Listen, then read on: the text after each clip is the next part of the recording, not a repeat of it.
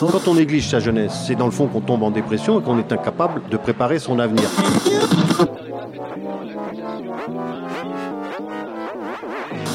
Ça ne veut plus rien dire, lycéens. C'est des merdeux, des cons.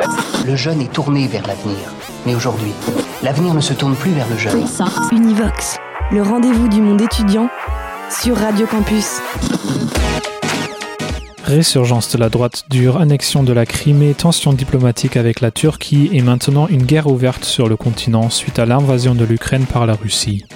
L'image de l'Europe comme garante de paix avec laquelle ont grandi les jeunes d'aujourd'hui a pris des coups répétés ces dix dernières années. L'Europe et ses instances politiques et médiatiques occupent la place centrale du débat public en 2022.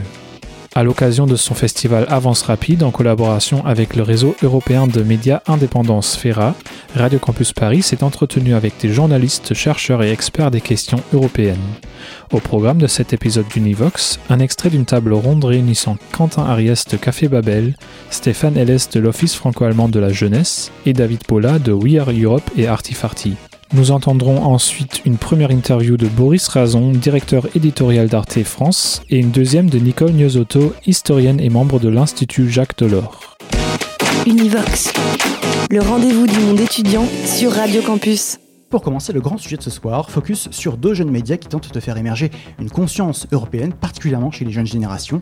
Café Babel et Artifarty, jeunes générations qui se questionnent sur l'UE, sur son avenir, son utilité, mais qui sont loin de l'avoir abandonné. On en discute également avec un membre de l'OFAGE, l'Office franco-allemand pour la jeunesse. J'ai beaucoup parlé. Bonsoir à toutes et tous, bonsoir à nos invités, bonsoir à tous les trois, et merci Anaïs, bonsoir de m'accompagner pour cette interview.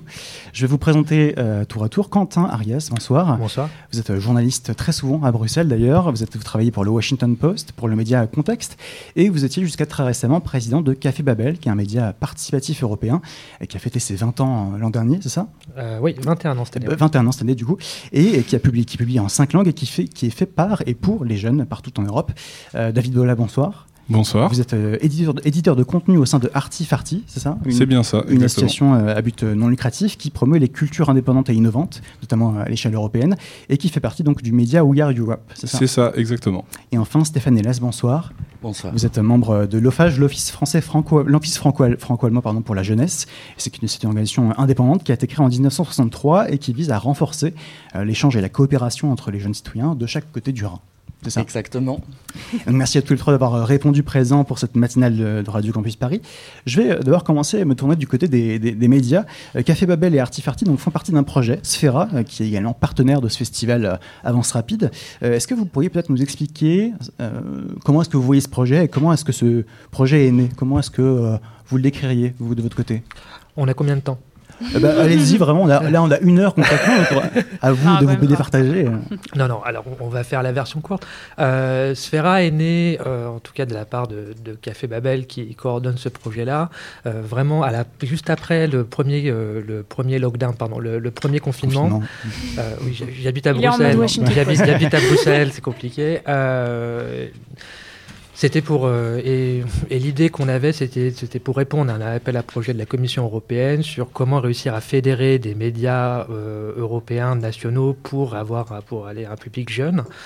Et euh, toute l'idée qu'on a eue à Café Babel, c'est de dire en fait, on sort là de premier confinement, on n'allait pas y retourner. Euh, mais après, les frontières s'étaient refermées. Or, finalement, le Covid était une expérience purement européenne.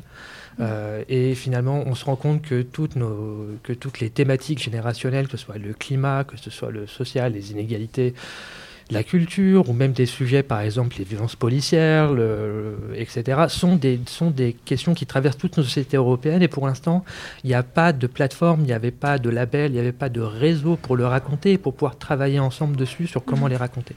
Donc c'est pour ça qu'on a commencé à travailler sur c'est né d'un Euh, besoin vraiment. C'était vraiment, enfin nous c'était vraiment un besoin de temps parce que nous on est vraiment un média euh, à présent en six langues, présent dans de nombreux pays, et donc là c'était dire en fait là on passe à l'étape supérieure, on se met avec des médias partenaires qui font un excellent travail, qui font un excellent taf, et comment on peut réussir à travailler ensemble sur des sujets communs.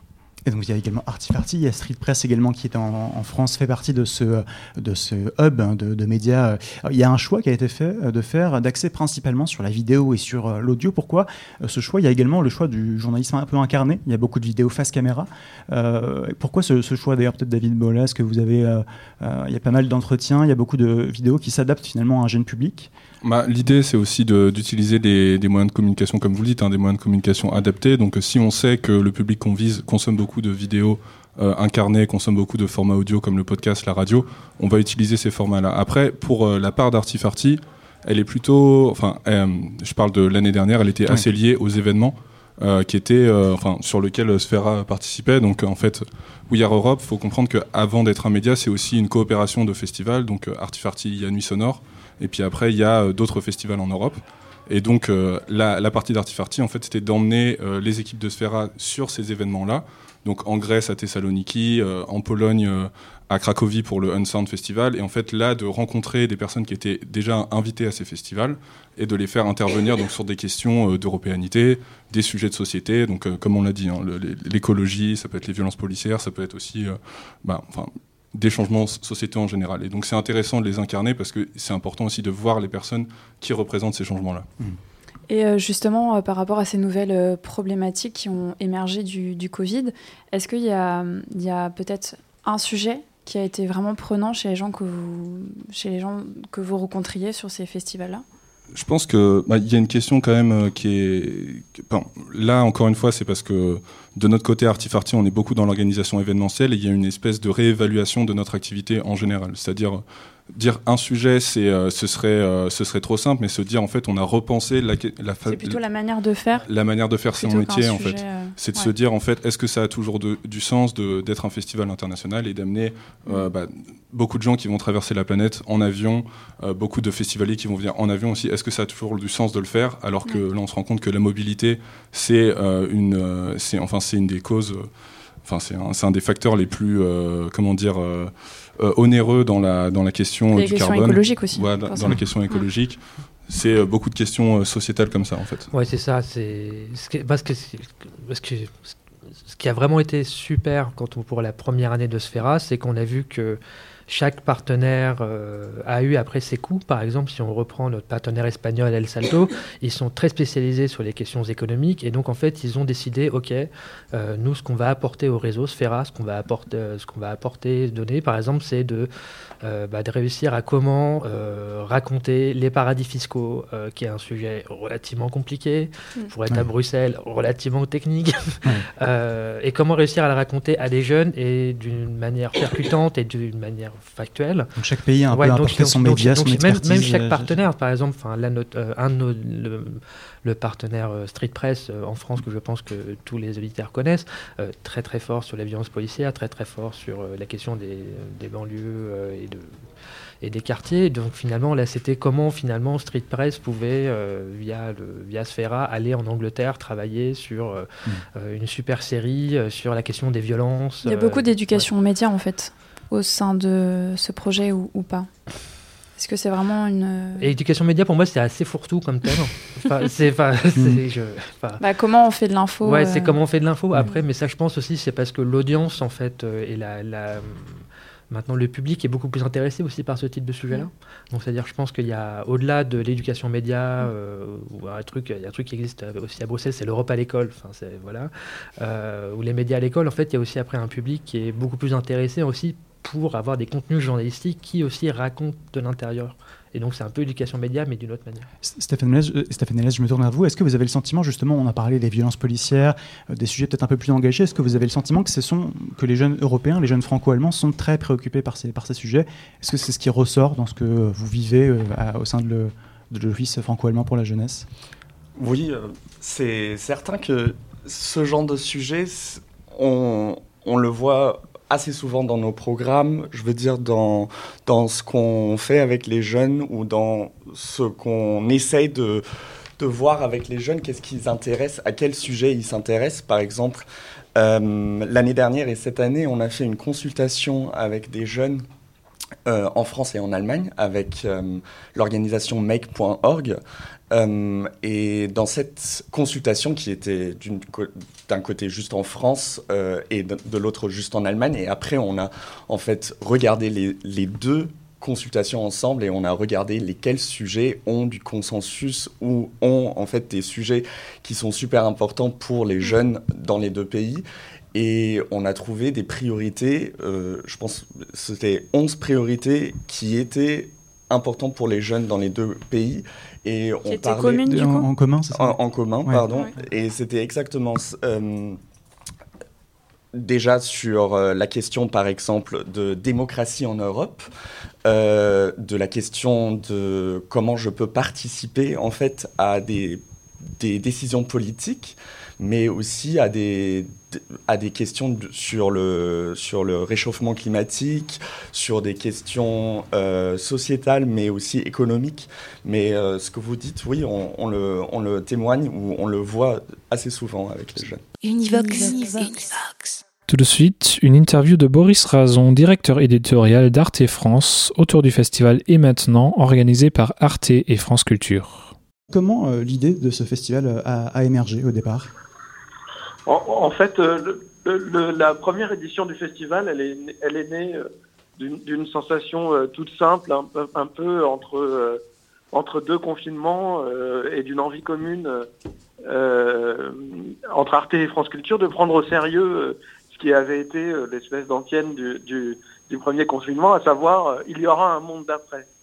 Et on se dit, mais s'il doit y avoir un monde d'après, comment on le construit, avec quelles idées euh, Et, c'est de là qu'est né ce, désir de questionner les hypothèses, les idées, et de manière internationale, qui peuvent nous aider à construire un, avenir différent, meilleur, et à comprendre le monde dans lequel on vit.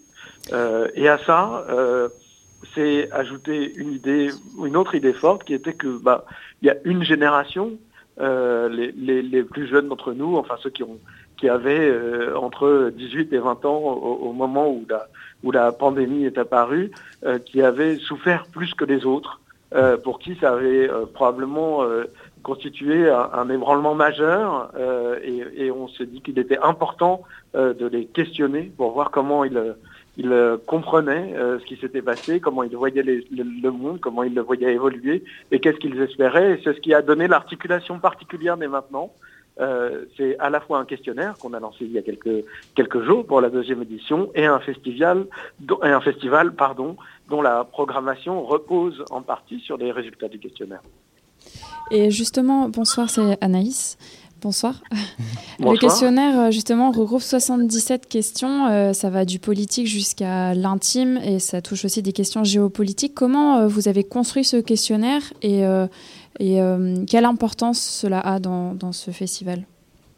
Bah, Ça a une, une, très grande importance parce que c'est un questionnaire qui est, qui est à la fois une tonalité, c'est-à-dire qui s'adresse de manière pas du tout académique aux gens, euh, mais qui en même temps est construit euh, par euh, une, sociologue, Monique Dagneau, avec nos équipes éditoriales, et qui vise vraiment à questionner, comprendre des points qui nous paraissaient, qui nous paraissent importants dans l'année en cours, dans ce qui s'est passé. Là, évidemment, ce questionnaire, il est très marqué par la guerre en Ukraine, très marqué par ce que ça provoque pour l'identité européenne, sur euh, le, fait que bah, d'un coup un pays agresseur se trouve euh, à nos frontières, sur euh, comment au fond à la crise sanitaire est venue s'ajouter une crise géopolitique et qu'est-ce que ça qu'est-ce que ça amène, qu'est-ce que ça change. Donc et, et, de là, en fait, l'analyse qui en est tirée, c'est-à-dire que on, on, atteint en général entre 50 et 100 000 répondants au questionnaire, et à partir de ça, on fait une, extraction, et la sociologue, elle travaille, elle voit des tendances apparaître, mmh. elle analyse des choses, et cette analyse-là nous permet, nous, de construire, de comprendre les enjeux mieux de mieux comprendre les enjeux du moment et donc de faire une programmation, d'inviter des gens euh, qui y répondent. Alors Arte, c'est un média qui est franco-allemand, il faut le rappeler, c'est un festival, euh, donc il va aussi, le questionnaire se décline aussi euh, en allemand. Est-ce que pour vous, il y a des distinctions qu'on peut faire entre les préoccupations de la jeunesse allemande d'un côté et de la jeunesse française? Alors, aujourd'hui, c'est un peu tôt pour en parler, mais évidemment, parce que le, questionnaire a été lancé un peu plus tard en Allemagne, et donc il a beaucoup moins de réponses. Et, si, j'exploitais les résultats, je, vous donnerais des données faussées, donc je ne vais, pas m'y hasarder. Mais ce qu'on peut dire, c'est que ne serait-ce que c'est évidemment des équipes franco-allemandes qui ont conçu le questionnaire. Et dans la manière de penser le questionnaire, dans la manière de se poser des questions, on a vu apparaître des différences assez importantes.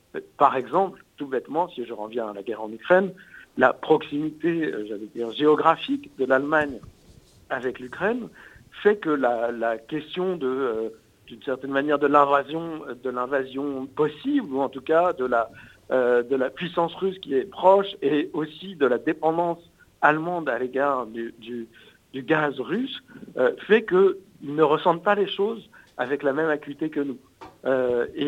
De la même manière, ça questionne profondément la relation qu'ils avaient euh, avec leur armée.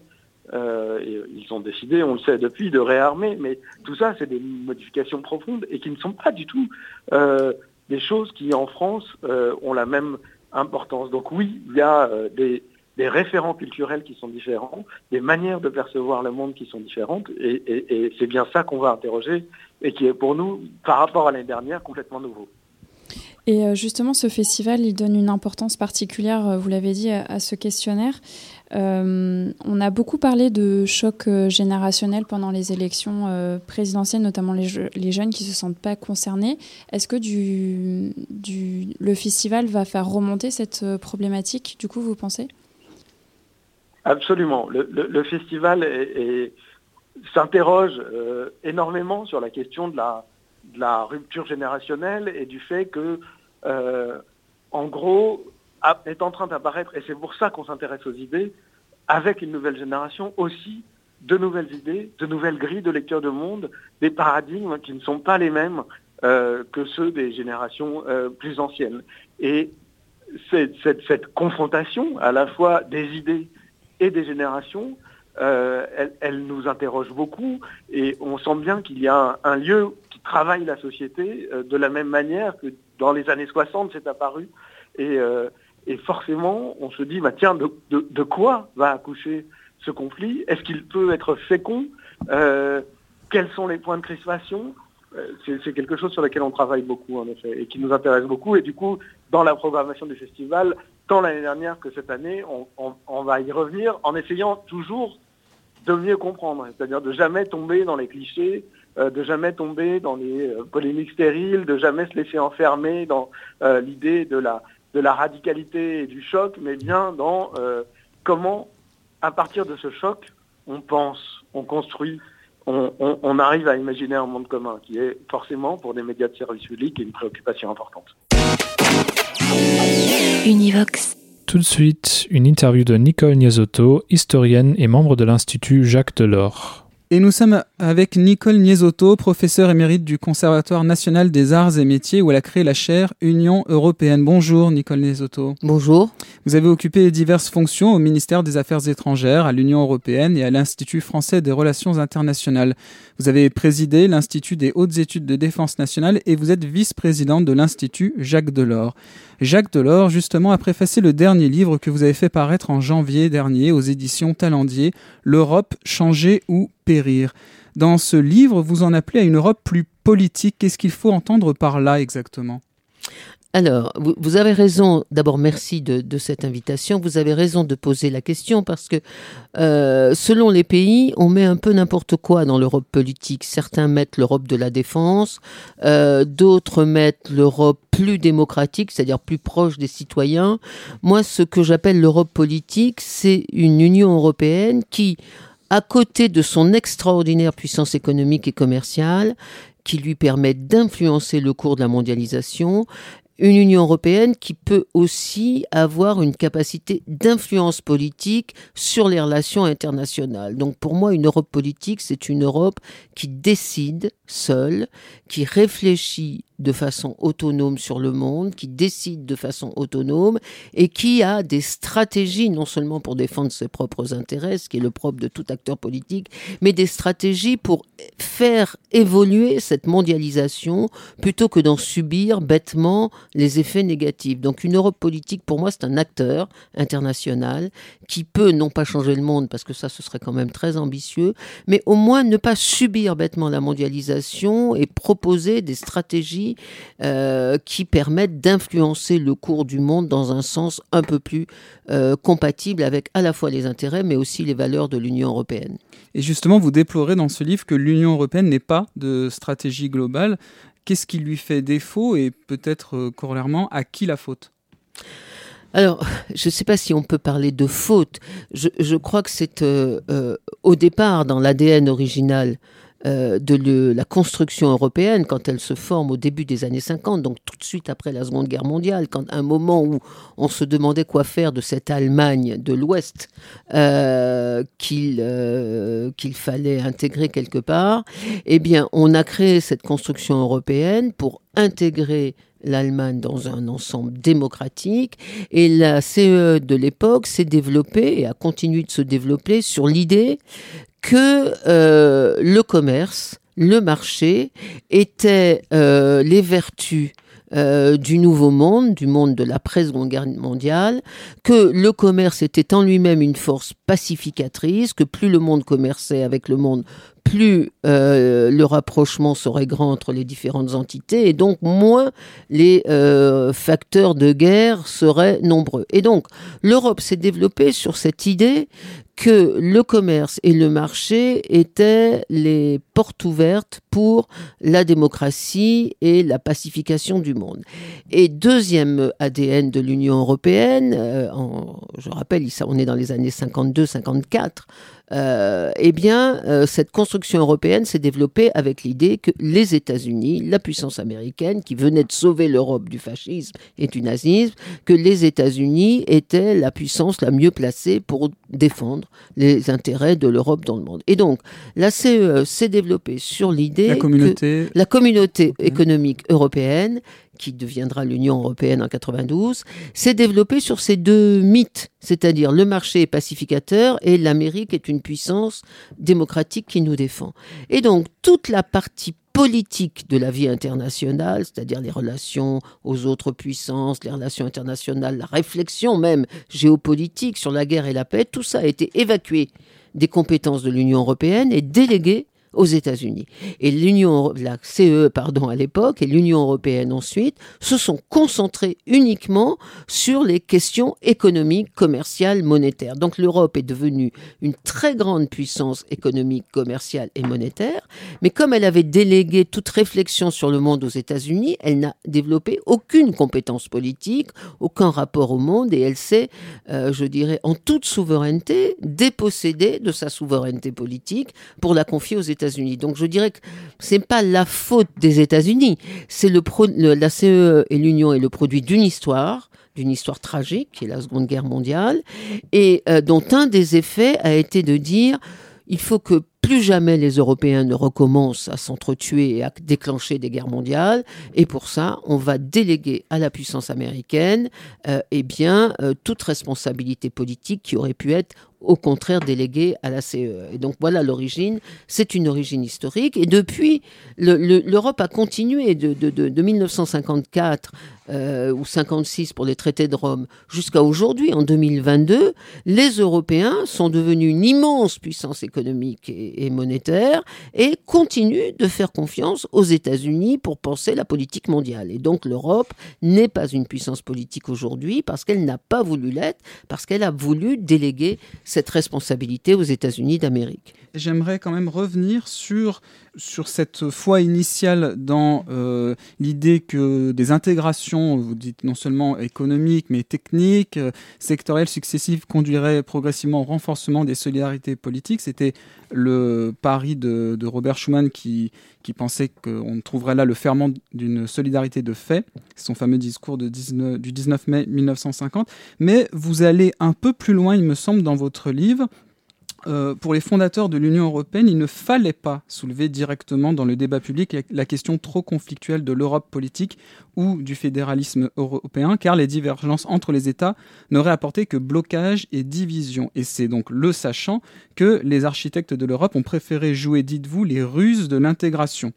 L'intégration économique devait conduire fatalement, écrivez-vous, à une intégration politique. Quelle est la légitimité d'une telle manœuvre?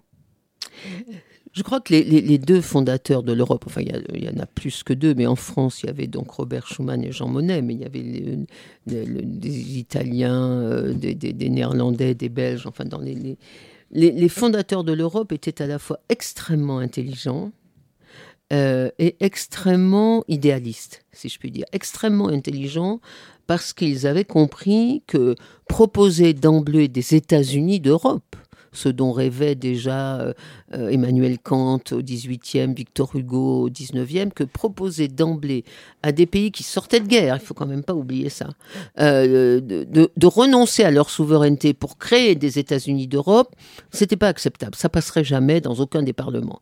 Et donc il fallait pas parler de fédéralisme européen. Et donc ça, c'était une intuition politique très juste. Ils ont bien compris que les États sont par définition, en tant qu'État, arc sur la défense de leur souveraineté.